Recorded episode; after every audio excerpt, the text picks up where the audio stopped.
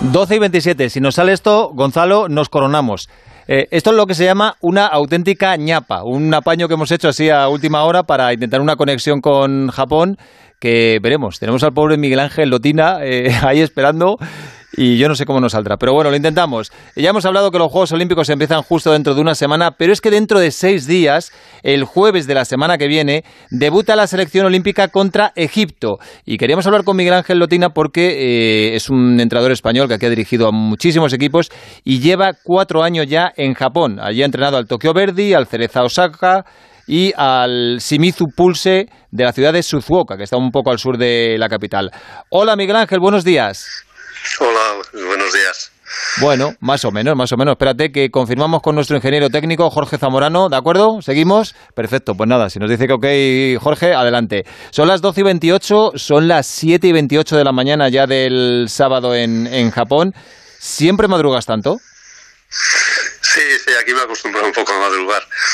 Mm. Eh, bueno, ¿sabes lo que pasa? Que se cena pronto, al principio me ha llamado la atención, quedábamos para cenar a las 6 y bueno, tiene su ventaja que luego te acuestas con la digestión hecha, ¿no? Y me he acostumbrado eh, al horario japonés y a las seis solo, yo cuando estoy en casa también ceno y a las 10 me acuesto y a las seis, seis y cuarto me despierto y ya pues a las 8 ya estoy en la ciudad deportiva. Mm, y después de tanto tiempo ahí, llegaste en 2017, ¿habla ya japonés?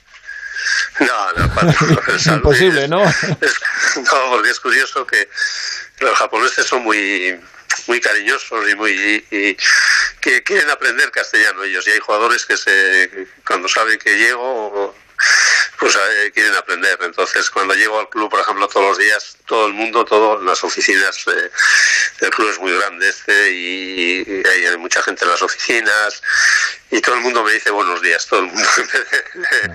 Decir, en vez de saludarles yo en japonés, al principio saludaba yo en japonés, pero ya todo el mundo, jugadores, eh, asistentes, todo el mundo hablan más castellano ellos que yo japonés. Bueno, entonces te pagarán prima extra, ¿no? Porque eres entrenador y profesor de español. sí, sí, es curioso que hay jugadores que esta semana eh, cedimos a un jugador que, que lleva, lleva, varios años aquí y no estaba jugando y, bueno, tuvo una oferta de un equipo de segunda de arriba y le di permiso y me dijo, mister, ahora que estaba aprendiendo castellano, me decía el chaval pobre. Pues nada. Son, son muy, son muy majos, sí. Ahora por Zoom, dale clases particulares. Bueno, se ha ido a un, equipo que está aquí en la misma provincia que está arriba. bueno, volverá el año que viene. Miguel Ángel, están llegando deportistas españoles y del resto de países ya a Japón durante estos días. Van a llegar muchos más en los siguientes, pero la preocupación en el país es grande. ¿Se ha descontrolado un poco la pandemia por el número de contagios que hay ahora? En la zona de Tokio sí, bueno, eh, date cuenta que aquí nunca ha habido tanto como en Europa. Hemos, eh, todo ha estado más controlado, mucho más. En los hospitales no ha habido problemas y tal. Ahora eh, hay alguna prefectura, la de Tokio, que es lógicamente donde se va a jugar la, la parte principal de, las, de, las, de los juegos, donde ha subido algo. Por eso es por lo que han cerrado eh, que no va a haber público en los estadios. Aquí date cuenta que en el fútbol o en el béisbol eh, está, está habiendo público sin, con normalidad, no eh, excepto en esas prefecturas que hace un mes que cerraron, que están sin público. nosotros, por ejemplo, y todas las demás, todo lo demás en Japón, hay público normal. Mm. Ángel, me decía un japonés hace unos días que los ciudadanos del país en general no son partidarios de que se celebren los Juegos en una situación así y además sin la posibilidad de que haya espectadores en los recintos. ¿Tú tienes esa sensación, por lo que hablas con ellos, lo percibes también?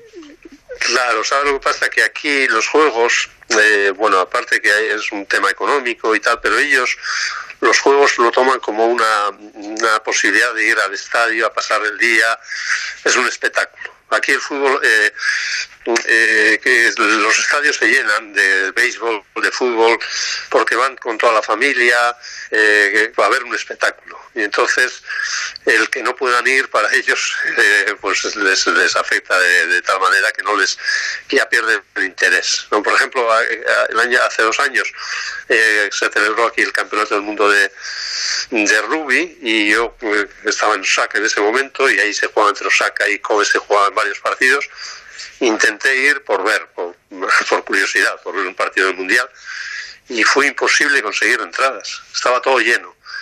Y cuando las Olimpiadas, estuve en la federación un día y, le dije al vicepresidente, oye, cuando venga las Olimpiadas quiero ir a ver a España los partidos de fútbol, me tienes que conseguir entradas. Y dice, va a ser muy difícil, está todo vendido ya. Todos los partidos de todas las Olimpiadas estaba todo lleno entonces les prohíbes ir al, y claro para ellos es un golpe que no que, no lo entienden y entonces eh, pierde interés un poco no porque el interés de ellos es estar en el estadio no sea el fútbol sea eh, baloncesto sea sea lo que sea pero es estar allí y, y ver Obvio, y además seguramente eh, todos los japoneses que ahora están vivos no vuelvan a ver unos Juegos Olímpicos en su país. Eh, otro asunto, Miguel Ángel, hay mucha preocupación por la humedad, especialmente en la competición de fútbol, algunas al aire libre, pruebas largas como la marcha. Eh, la selección española va a jugar sus tres partidos de la fase inicial en Sapporo, en la isla de Hokkaido, que está al norte, contra Egipto, contra Argentina y contra Australia. ¿Qué se van a encontrar? ¿Lo van a notar mucho? Bueno, en ese aspecto tienen suerte, porque sabes que Sapporo es la zona norte y es donde más, más frío hace y más eh, una, la temperatura es eh, muy diferente. Sí, sí habrá humedad. Bueno, todavía no, está no está habiendo una humedad tremenda. Sí, durante la mañana, durante el día, ayer por ejemplo en el entrenamiento llevamos tres o cuatro días que nosotros notamos y lo comentamos, y pero a la tarde por ejemplo aquí amanece antes a las cuatro y a, las, a la tarde a las cinco así tampoco ya se mete el sol y yo ayer a las eh, después de cenar eh, eran las siete así salía a dar un paseo y prácticamente no había humedad no, no, no, no sentía pero eso no quiere decir que la semana que viene a lo mejor haya algún día haya más. Pero dentro de eso, la parte de Sapporo es donde la temperatura es, eh, bueno, en verano eh, nosotros siempre jugamos a la noche y en Sapporo aún así se suele jugar al mediodía, o sea que eso significa que, es el mejor sitio para jugar. Mm. Oye, la liga japonesa creo que está ahora en marcha, he visto que lleváis 21 o 22 partidos, ¿se detiene durante los juegos, durante esas dos semanas? Sí, sí, sí. Ahora nosotros jugamos hoy eh, el último partido y tenemos eh, por las Olimpiadas, porque hay muchos, lógicamente la selección de olímpica hay muchos jugadores de primera y, descansamos ahora un mes. Sí. Eh, generalmente aquí se juega de febrero a diciembre y no es, es todo Eh, y también hay voces, sobre todo en la federación, que quieren cambiar, que quieren poner el horario europeo, ¿no? o sea, la, temporada europea, ¿no? que se descanse en verano, porque ellos defienden que en verano pues eh, los partidos son menos intensos por el calor, por la humedad, entonces, pero bueno, ahí eh, andan discutiendo, hay gente que no, que, no, que prefiere porque para la Champions, para que, hay problemas y bueno, en principio yo creo que sería mejor pero también luego tendrían un problema porque aquí lo que te he dicho en Sapporo, la zona norte de, Japón en invierno es muy duro. Y a pesar de que hay estadios, Sapporo, por ejemplo, tiene un estadio que se cierra, pero hay otros para entrenar tendrían problemas durante el mes de diciembre. O sea que, en principio, en verano se suele jugar, excepto este año, sí.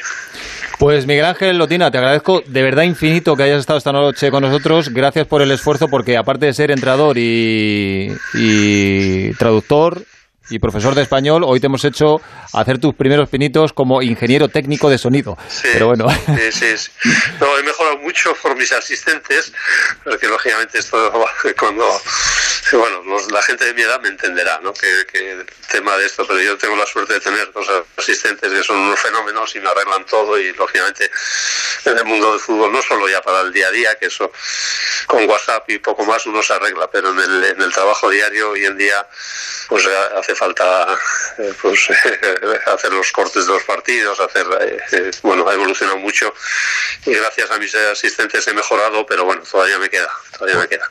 Hay que seguir aprendiendo siempre. Miguel Ángel Lotina, mil gracias, de verdad, un abrazo muy grande y suerte. Vale. Muchas gracias, un abrazo.